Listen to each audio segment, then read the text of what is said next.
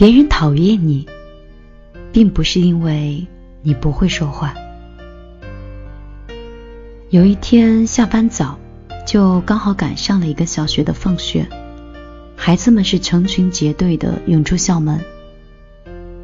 正当孩子们要奔向等候多时的家长时，一位老师突然拦住了最前方的同学，并且要求大家一起高喊“老师再见”，才肯让他们离开。原来有些规矩几十年都不会变，但是在队伍的角落里，有一个小男孩站在队伍里面，显得是格格不入。因为他紧皱的眉头和凝重的表情，大概是因为不喜欢这样的仪式。和老师道别之后，是小朋友们之间相互的道别。大部分的小朋友恋恋不舍的拥抱之后，就投入了父母的怀抱。唯独这个小男孩默默的绕过人群，走到妈妈身边，也没有任何人。搭理他，他妈妈俯身轻轻的问他：“你怎么不和小朋友道别呢？”小男孩不说话，扎进了妈妈的怀里。妈妈着急，忙跟身边的另外一个孩子的家长解释说：“嗨，我们家孩子呀，就是不爱说话。”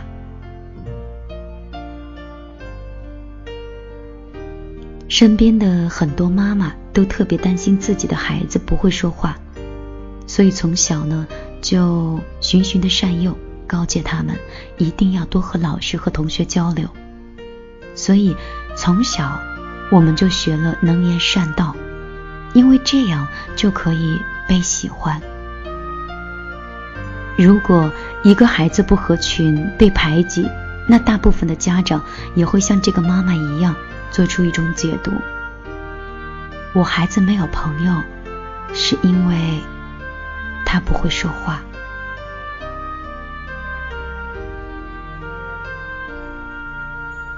然而事实上，我却看到了很多不善言辞的孩子的身边，簇拥了很多亲密的伙伴。他们也许不会说好听的话，但是每次有了好吃的，都会默默的。给小伙伴留上一份，酷酷的样子让人喜爱极了。就像前阵子我们公司 IT 的一个男同事，哭丧着脸跟我来诉苦，说自己啊一把年纪了还没有一个像样的女朋友，父母呢又一直催促他早点结婚。这个八零后的大男孩人很好，也很随和。钱虽然赚的不是很多，但也这不是生活的硬伤。在之前的时候有过几个相处的女孩，但是最后也都是无疾而终。我其实有一点不理解，真的，我看不出来这个男生有什么样的原因找不到女朋友。他总是说是因为自己不会说话，不会主动追女孩。即使是在朋友和媒人的帮助下有了那么一丁点进展，但是见过几次之后，姑娘那边大多都不再有音讯了。后来男生找我，其实不是为了抱怨，而是为了一个女孩可可。可可是我邻居，我知道可可也是单身了很多年。也一直盼望着有一个爱她的人，但是可可能是一个安静的女孩，但是我觉得侃侃而谈的男生可能并不适合她，于是我就把这个同事最终选择介绍给可可。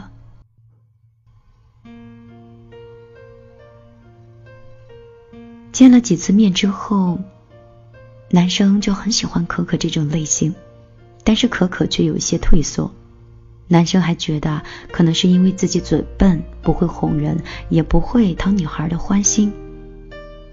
但是以我对可可的了解，我觉得他倒不会为了这些理由而不选择一个人。那天晚上，我专程到可可家去找他聊天，因为我真的很想知道真正的原因。可可跟我说，有一次，男生开车带她出去吃晚餐，当时是正值下班的高峰，拥堵的车流和横冲直撞的行人让她变得很焦躁。男生不断的按喇叭，嘴里不停的咒骂那些不守规矩的行人。好不容易到了餐厅，却发现已经排了很长的队。这一次，他就更加不耐烦了，险些要跟领班的那个服务员吵了起来。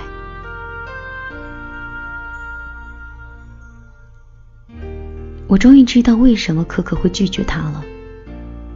每一次约会，我迟到，可可都是安静的坐在那里，翻上一本书，丝毫没有在等我的样子。每次我因为一件小事儿变得很急躁的时候，他都会劝我，让我放轻松一些。我知道，这两个人是不可能在一起了。可可说到等位置这件事情的时候，我当时想起了上大学的时候，有一个很受欢迎的男生。那个时候并不流行什么沉默的美男子，大部分的女生还是喜欢那些能说会讲的男孩。但是那个他却是一个例外，他沉默寡言，却总有人向他示爱。直到有一次我们一起做了校刊，我这才明白，这个世界根本就没有毫无理由的爱。因为每一次熬夜赶稿，他都是最后一个离开，把凌乱的教室整理好；每一次聚餐，他都是提前把好几天的位子订好。那些不能订餐的地方，他就会早早的去占位置，从来不怕等人的尴尬。还有一次呢，我看到这个男生把打包精美的点心和礼盒。拿给外地的女朋友，应该是让女生带回去孝敬父母的礼物。我猜想，他从来不说为你做什么，但是他把所有的事情全部都做了。语言是一种表达的方式，却不是唯一的表达的方式。比起语言，行为。更能真实的反映一个人的人品。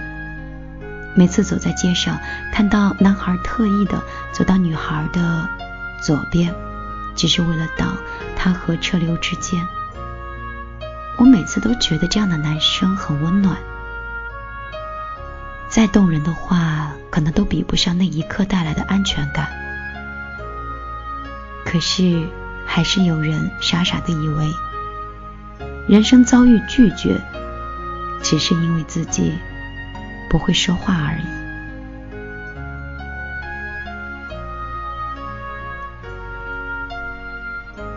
后来我发现，我们这个男同事在公司的人缘很差，整个公司除了个别的人，几乎没有人愿意跟他聊天。他总是给自己一个理由，自己遭到了排挤，得不到升迁，都是因为自己内向。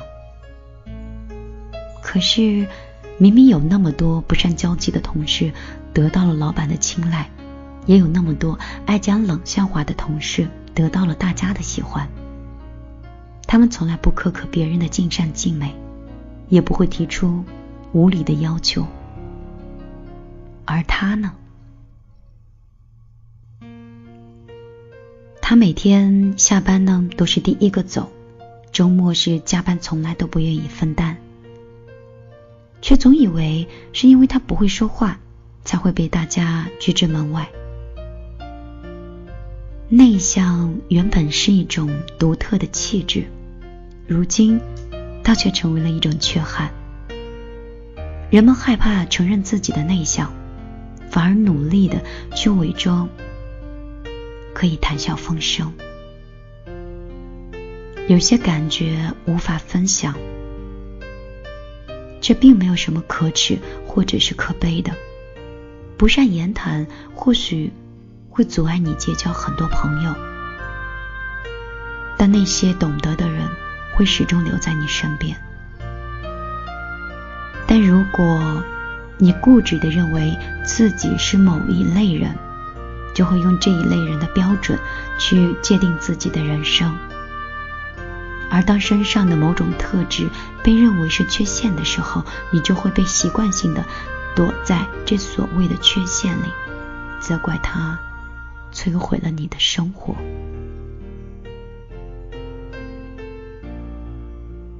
一个人不被喜欢需要一个理由，于是你找到了那些缺陷，给自己一个合理的解释，你便可以心安理得。然而，别人讨厌你，并非因为你的不善言谈，而是因为你的修养不够，还有你从来都不为他人着想。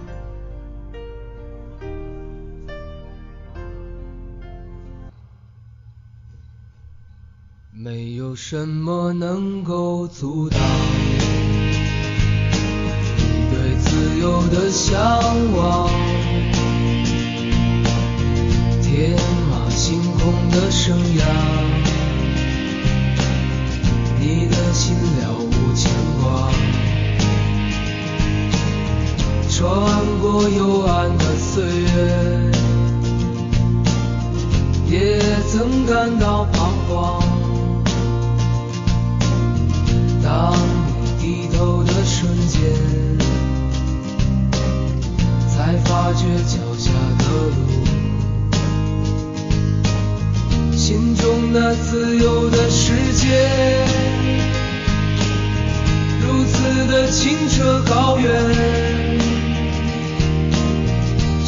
盛开着永不凋零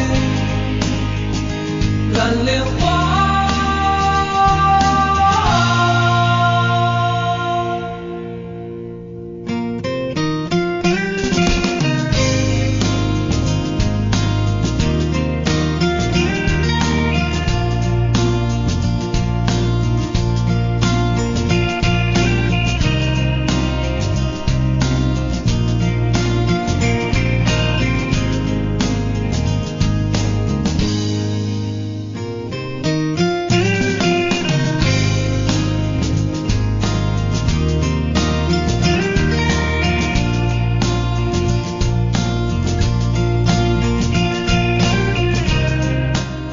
晚上好，你此刻锁定的是米粒的《听见花开》，我是米粒。如果你喜欢每天晚上花上五到十分钟的时间听米粒跟你讲一讲身边的故事，或者读一读米粒欣赏的那些文字，希望给你的生活带来更多的温暖。才发觉脚下的路接下来的时间进入到我们今天晚上的互动环节，来进入到米粒的公众账号，来看看我们的小米粒儿们都发来了哪些文字吧。但愿今天晚上可以温暖到你。心中那自由的世界，如此的清澈高远。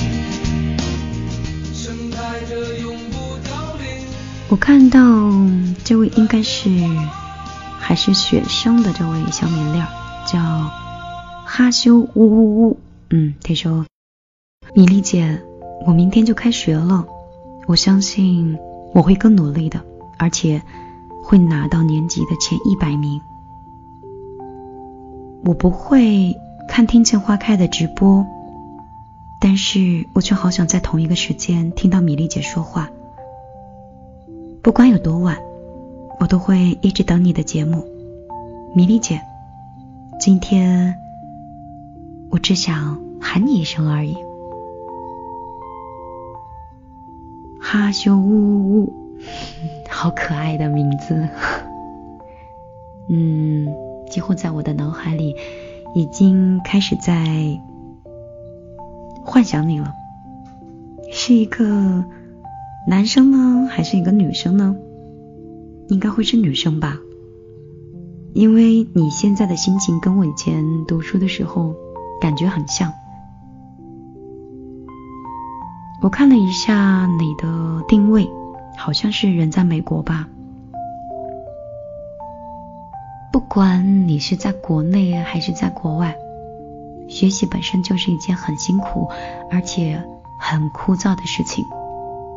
我记得我以前初中和高中的时候，好像从来都没有任何自己的休闲的时间。每天早晨五六点钟，基本上就已经开始起床刷牙，然后一边听英文单词了。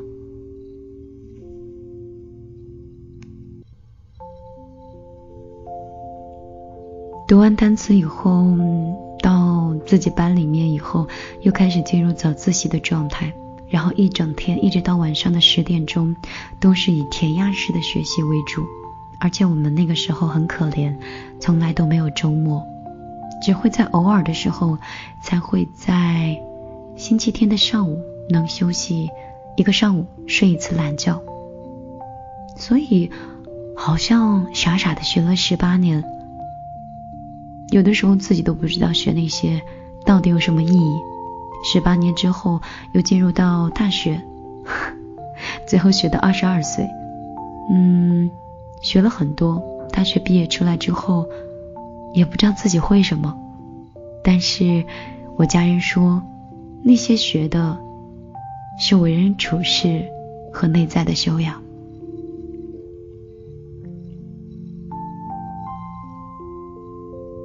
所以呢，在这里啊，嗯。想给我们的这位小米粒儿以及所有正在读书的朋友们加加油、打打气。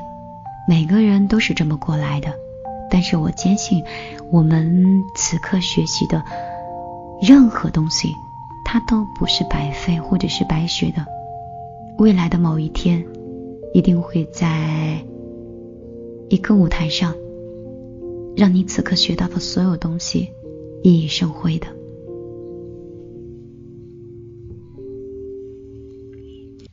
我们再来打开公众账号米粒的啊，再来打开公众账号米粒姑娘。如果你想参加节目的互动的话呢，欢迎你通过你的手机直接搜索“米粒姑娘”，米是大米的米，粒是茉莉花的粒，直接搜索看到那个那个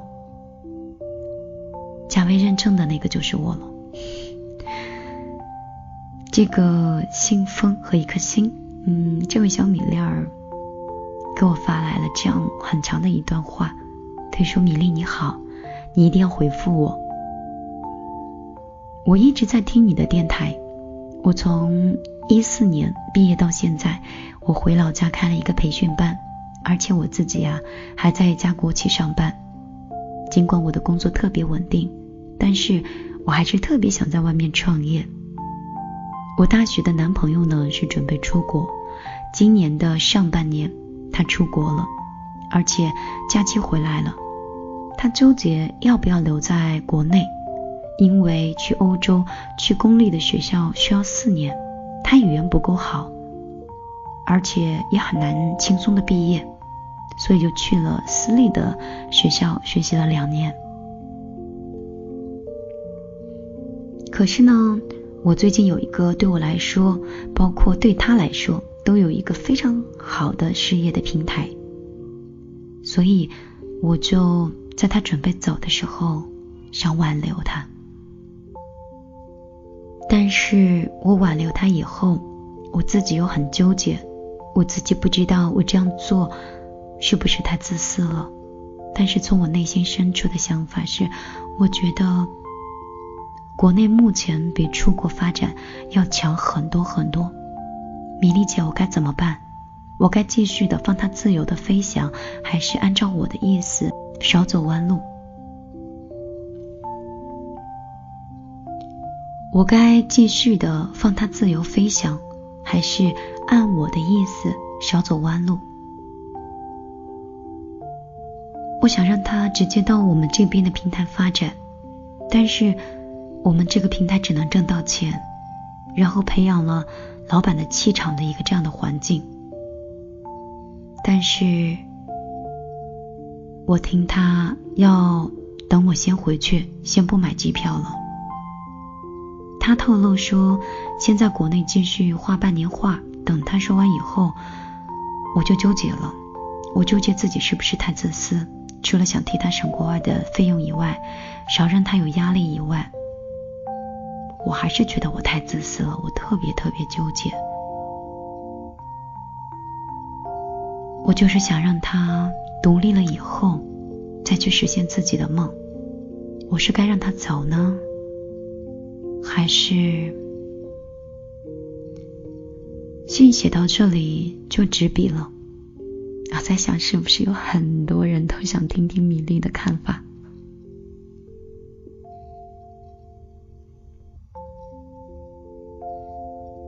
我们的这位小米粒儿。应该也是听米粒节目很久了，不知道此刻的回复还来不来得及挽留你的爱人。如果是我的话，我不想让他走，也不会让他走。如果他走了，我也不会等他。这就是我。可能你会觉得很意外，在米粒的世界里。不应该那么现实的立刻离开那个人才是，应该守护着这样的柏拉图才对。但是我很认真的、很理性的告诉你，我绝对不会等。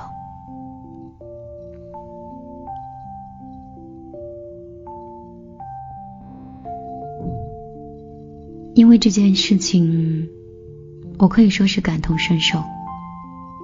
我曾经用三年的时间等待一个人的回归，但是等回来以后，还要再等待他的成长。所以，我觉得作为女生的话，我很疲倦。我把我最美的青春用在了等待上，而不是跟那个你觉得很爱的人可以。去尝遍这个城市的酸甜苦辣的美味，也不是跟他在国内外享受每一个角落的风景。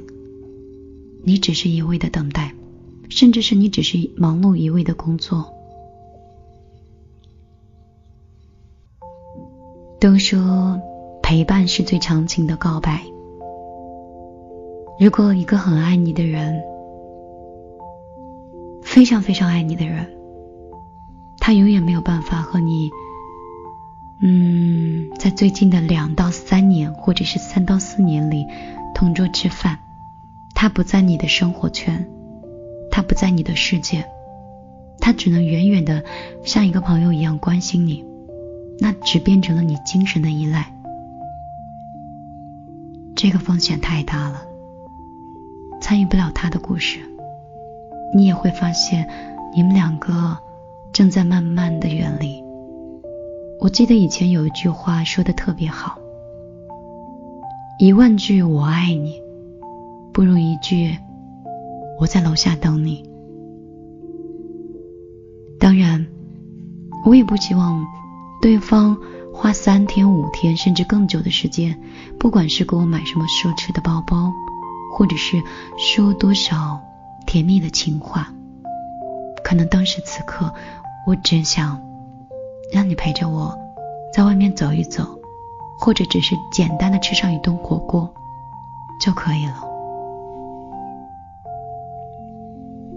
而且，我个人并不认为，如果学习成绩很好，那固然前景还不错。那如果到国外，只是一些野鸡大学，或者是二流、三流，很难拿到学历的这些大学。拿这些钱交给了国外的学校，太不值得了。而且今年国际的经济趋势也并不是特别的好，我们国内赚钱又那么难，为什么不考虑拿这些钱去再赚钱呢？所以，如果我是你，我会挽留他，不管自私不自私，在爱情里。我只是希望有一个人可以更多的时间陪着我而已，也不想让我的爱情有更多的风险。这是我的观点，也许你受用，也许你觉得我此刻在胡说八道，都没有关系，我们只是聊聊天而已。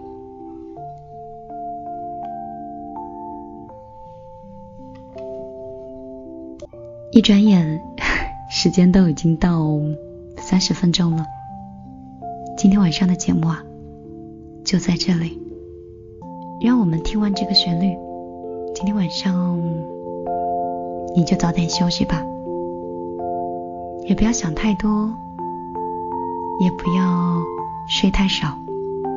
晚安，所有小米粒儿们。